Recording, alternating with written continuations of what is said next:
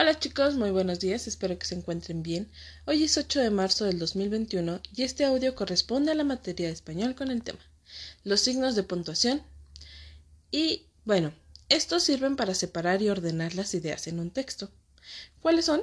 Está la coma, está el, el punto y coma, está el punto y seguido y el punto y aparte, que son los que vamos a estar trabajando durante este mes.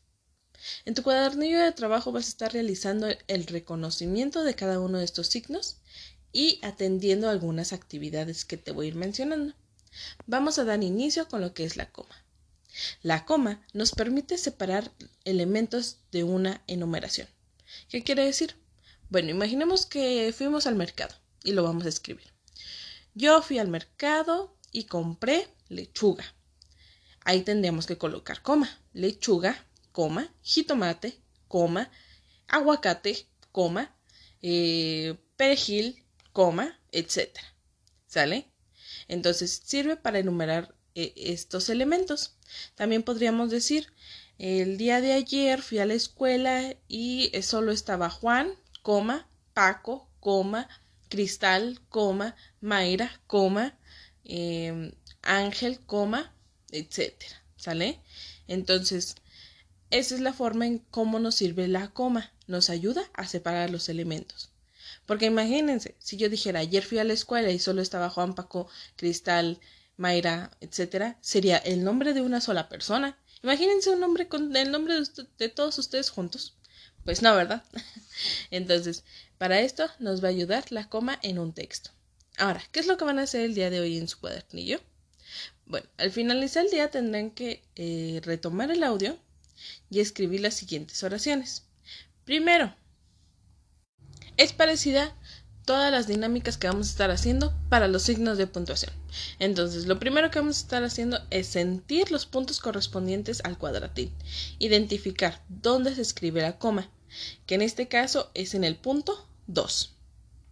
Después de haberlo identificado, van a pasar a representarlo en la siguiente hoja de su cuadernillo de trabajo, con el material que ustedes quieran, así como lo hemos estado trabajando con, con otros temas, con los números, con las, con las letras, etc.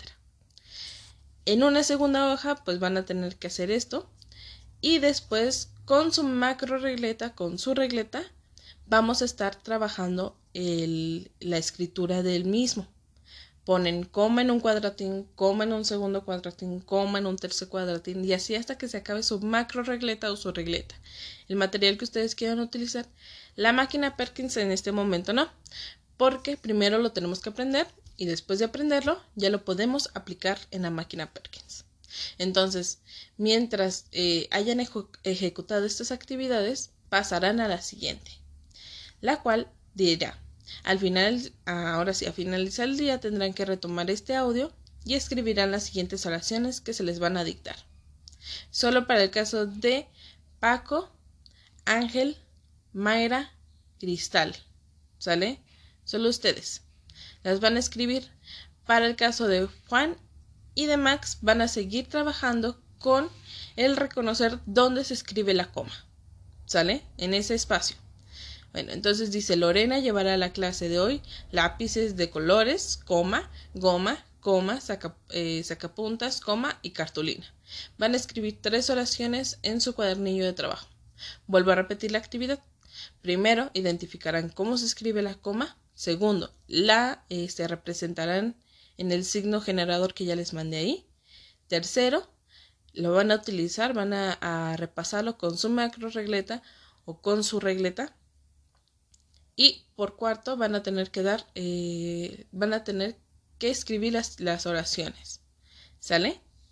Cualquier duda estoy a sus órdenes.